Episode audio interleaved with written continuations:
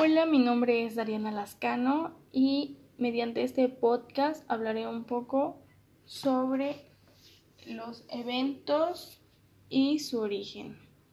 Y bueno, el concepto proviene del latín eventus y tiene como significado según el entorno en el que se utilice. Un evento es un suceso importante y programado que surge de ocasiones no rutinarias y que tienen objetivos de ocio, culturales, personales u organizativos establecidos de forma separada a la actividad normal diaria, cuya finalidad es ilustrar, entretener, celebrar o generar experiencias a un grupo de personas. Un evento es todo acontecimiento previamente organizado, que reúne a un determinado número de personas en tiempo y lugar preestablecidos, que desarrollarán y compartirán una serie de actividades afines a un mismo objetivo para el estímulo del comercio, la industria, la cultura general y el intercambio social. Se dice que las primeras celebraciones de cumpleaños tuvieron lugar alrededor del año 3000 a.C. y fueron de los faraones. En ellas formaban parte todos los sirvientes, esclavos, hombres y mujeres libres. Este día se cerraban los negocios y a menudo se ponían en libertad a los presos. En la antigua Grecia, un banquete o evento recibía el nombre de simposio, que significaba reunión de bebedores y era la práctica más común para los griegos.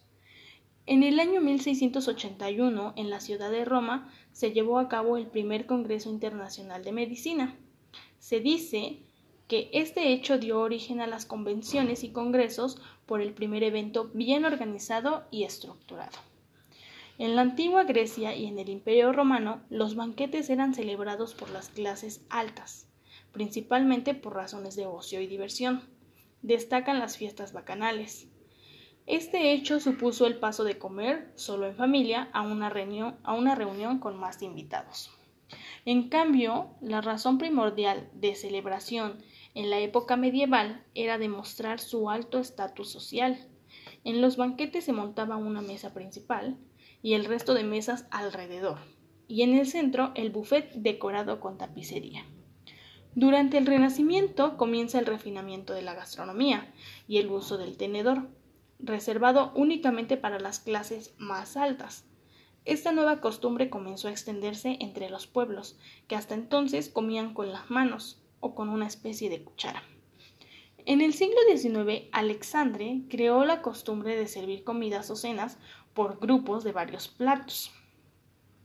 También se dice que el origen de los eventos grandes se remota a una ciudad fenicia del Mediterráneo, y esto según los documentos bíblicos de Ezequiel pero fue Delfos, una ciudad de la antigua Grecia en donde se comenzaron a celebrar las primeras ferias o eventos.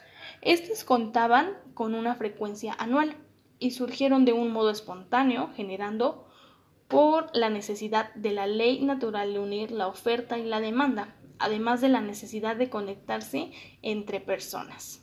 Existen términos propios en la industria de los eventos, ya que la organización de eventos es una de las llamadas industrias sin chimeneas, que al igual que la del turismo y la gastronomía, genera mucho dinero en su facturado. Uno de estos es el vocablo feria, que proviene del latín feriae, que significa vacaciones, porque precisamente visitar una feria era tan agradable como irse de vacaciones. El objetivo de su celebración era la venta de bienes y servicios. Otro término es el de exposición, también del latín expositio, que significa exponer, el cual había sido usado en 1649 con el significado de mostrar. Pero fue en 1773 cuando el diccionario de la Academia Inglesa se decidió por exhibición, pues precisamente se trataba de exhibir productos o servicios, y lo diferenció al término de feria, pues en esta no solo se exhiben productos, sino también se venden.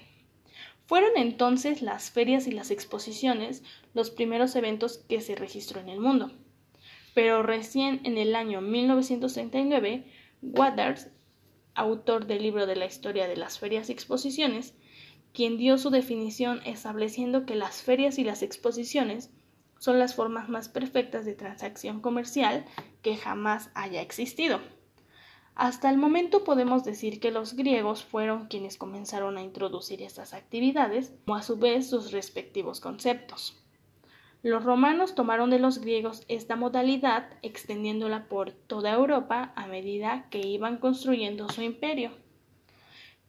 Magno fue quien definió las ferias como el mejor medio de comunicación comercial. La Carta Magna contenía una cláusula mediante la cual se permitía a los habitantes de lo que luego sería territorio inglés el libre tránsito mientras el motivo sea viajar de feria en feria. El primer evento tal como hoy conocemos, en la era moderna, se dio a raíz de la revolución industrial, cuando este hecho ciertamente significó y transformó por completo el mapa político europeo. Inglaterra necesitó entonces mostrar al mundo su potencial comercial y conquistar nuevos mercados. De este modo nace la idea de organizar una feria bajo el liderazgo del príncipe Alberto. La misma se llamó gran exhibición de trabajos industriales de todas las naciones. Mm, otro nombre y el más conocido fue la Exposición del Palacio de Cristal. Así fue como surgió la primera Expo Universal en el año 1851. El evento se celebró en una sede totalmente transparente, un pabellón formado con más de 900.000 piezas de cristal. De allí es que viene el nombre, la Expo del Palacio de Cristal. En él expusieron 19.937 empresas, de las cuales 7.000 provenían de Estados Unidos. La expo fue una obra maestra de la arquitectura universal creada por Pastón. La misma subrayó la ausencia de elementos decorativos, destacando la sobrelevación central producida por la presencia de árboles antiguos en su interior, que los ecologistas no quisieron que se arrancaran. Uno de los aportes de esta gran exhibición fue la utilización de elementos prefabricados que originan una rapidez en el montaje, lo que genera a su vez la posible recuperación posterior. Otro aspecto importante de esta construcción es la versatilidad de la estructura, pues las estructuras verticales se utilizan además para canalizar aguas pluviales. Dos años más tarde, los mismos expositores americanos Entusiasmados por los resultados de la exposición, empiezan una en Londres. Organizaron la edición de la Expo Universal en 1853 en la ciudad de Nueva York, aunque con resultados financieros desastrosos, quedando así en una deuda. En la actualidad los eventos están presentes en todo tipo de situaciones. Se celebran eventos desde que una persona nace, celebrando baby showers, bautizos, llevando a cabo entierros o velatorios. Los eventos han cobrado tanta importancia que han proliferado gran cantidad de empresas que se encargan de su organización, muchas de ellas centrándose en el TARES concreto, como por ejemplo la organización de bodas, de eventos deportivos, de viajes, entre otros. Por otra parte, los eventos se han convertido en una fuente de riqueza para los países, ya que estos fomentan el turismo, de los que podríamos destacar, por ejemplo, la Semana Santa, los carnavales, el florecimiento de, Sakura en Japón o el Año Nuevo chino.